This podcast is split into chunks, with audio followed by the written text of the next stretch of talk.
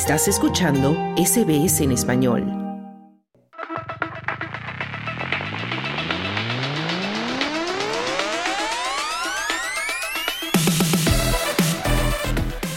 Ya llegamos al tiempo de los deportes y ya está con nosotros en la línea nuestro compañero Juan Moya. Hola Juan, ¿qué tal? Eh, buenas tardes. Muy buenas tardes. Vamos a empezar hablando de fútbol y hablando de las Matildas, porque van a jugar contra México. Cuéntanos. Claro, el 9 de abril eh, juegan en San Antonio, Texas, Estados Unidos, un partido eh, internacional amistoso frente a México, las Matildas, de cara de que van a clasificar a las Olimpiadas y este es un partido preparatorio. Todo esto, eh, el partido se juega sí o sí si Australia clasifica o no clasifica para las Olimpiadas, pero en una semana más en diez días más tiene el partido fundamental Australia, las Matildas, frente a Uzbekistán eh, primer partido juegan de visita y luego cierran el día miércoles eh, 28 eh, cierran la serie acá en Melbourne, Australia. Pero es bueno que Australia siga jugando partidos internacionales y con México, que es uno de los países que está levantando su fútbol enormemente, especialmente el fútbol femenino. Mm, ¿Y qué sabemos de Sam Kerr? ¿Cómo, cómo va evolucionando de su lesión? Bueno, eh, es, un largo proceso, es un, mm. proceso largo, es una operación que requiere mucho tratamiento, eh, tiene que estar en reposo con bastante tiempo. Yo creo que, yo creo honestamente que Sanquer se pierde las Olimpiadas. Mm, bueno, estaremos pendientes. Y también eh, la selección sub-20 de mujeres australianas se preparan para el Mundial en marzo. Eh, claro, para la Copa de Asia, para la Copa de Asia sub-20 que se que se juega en Uzbekistán. Eh, Australia está en el grupo A, le toca un, grupo complicado. Primer partido el 3 de marzo frente a Corea. Eh, y luego tiene se enfrenta al, al equipo locatario, al dueño de casa, al que organiza la, Copa de Asia, Uzbekistán, y cierra la, la fecha con eh, Taiwán.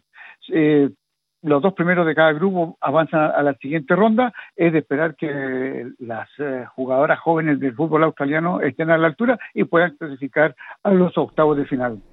Muy bien, nos vamos ahora a la A-League porque comienza otra fecha más de partidos de la Liga masculina y femenina.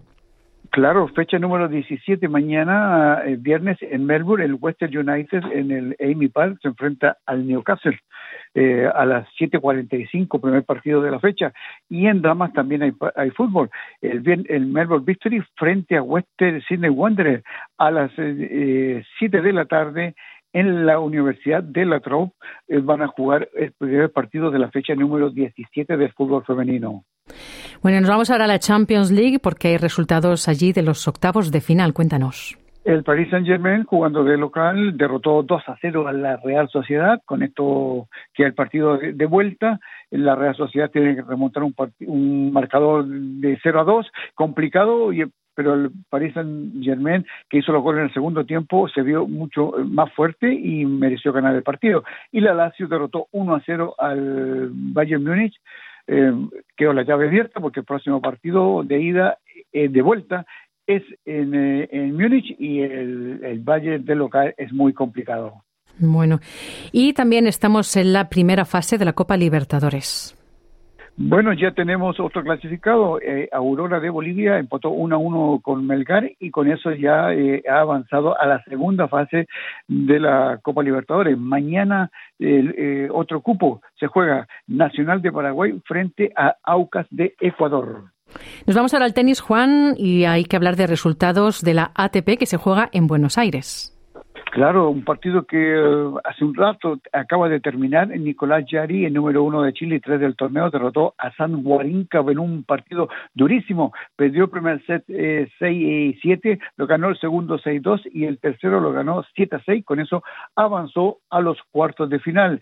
Eh, Tomás Echeverry derrotó al, al boliviano eh, Daniel Galán, perdón, al colombiano Daniel Galán por dos sets a cero y también está ya en eh, cuartos de final. Mañana eh, Carlos Alcaraz, el número uno del torneo, se enfrenta a Camilo eh, Carabelli, tratando también de llegar a los cuartos de final del abierto de Buenos Aires. Y también hay un abierto en Qatar, esta vez es de mujeres, y hoy hay partidos de cuartos de final.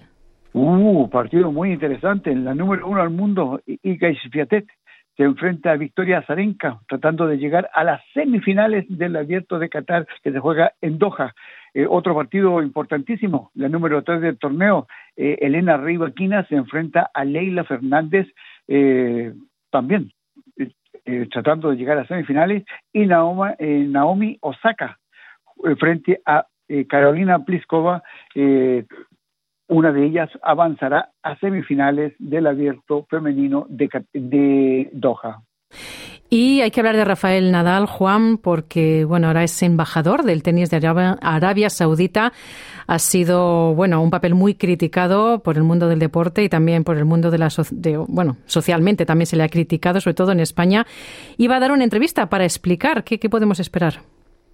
Bueno, él dice que, no cree que, Arabia Saudita lo contrató para borrar, lavar su imagen. Él piensa que hay mucho que hay que desarrollar, también sabe que hay muchos problemas en Arabia Saudita y espera, espera que todo eso, siendo el embajador del tenis, pueda ir mejorando y, y va, ha indicado de que si las cosas no andan bien, él va a ser el primero en reconocer que se equivocó. Indudablemente que la sensación que hay en el ambiente es que, que todo se compra con dinero. Y Rafael Nadal también ha, sido eh, vencido por el dinero.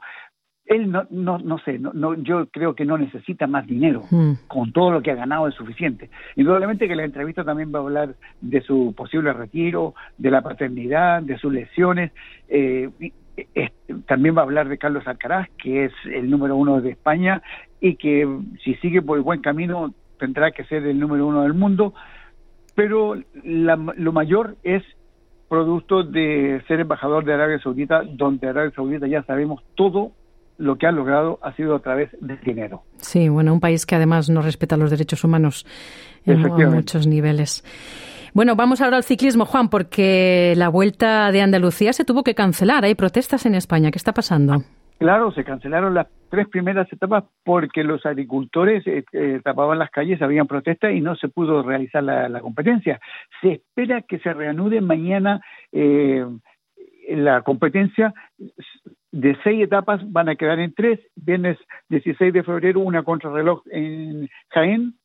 Luego el día sábado se va a correr la segunda etapa en Córdoba, pero la tercera etapa la tienen planificada para el domingo. Todo depende de la situación, cómo se está dando en, eh, el ambiente con las protestas de los agricultores y si no se requiere eh, más dotación policial, se podría realizar la etapa eh, final. De lo contrario, solamente quedaría en dos etapas una competencia que estaba programada para seis días, que era Andalucía, Ruta del Sol. Pero la situación en, de los agricultores es bien compleja y bueno, no se pueden realizar y no poner y, indudablemente hay que evitar poner en riesgo a los agricultores, a la policía y a los ciclistas. Mm, bueno, estaremos pendientes de qué pasa. Pues muchísimas gracias, Juan, por toda la información deportiva. Buenas tardes, buena suerte. Dale un like, comparte, comenta. Sigue a SBS Spanish en Facebook.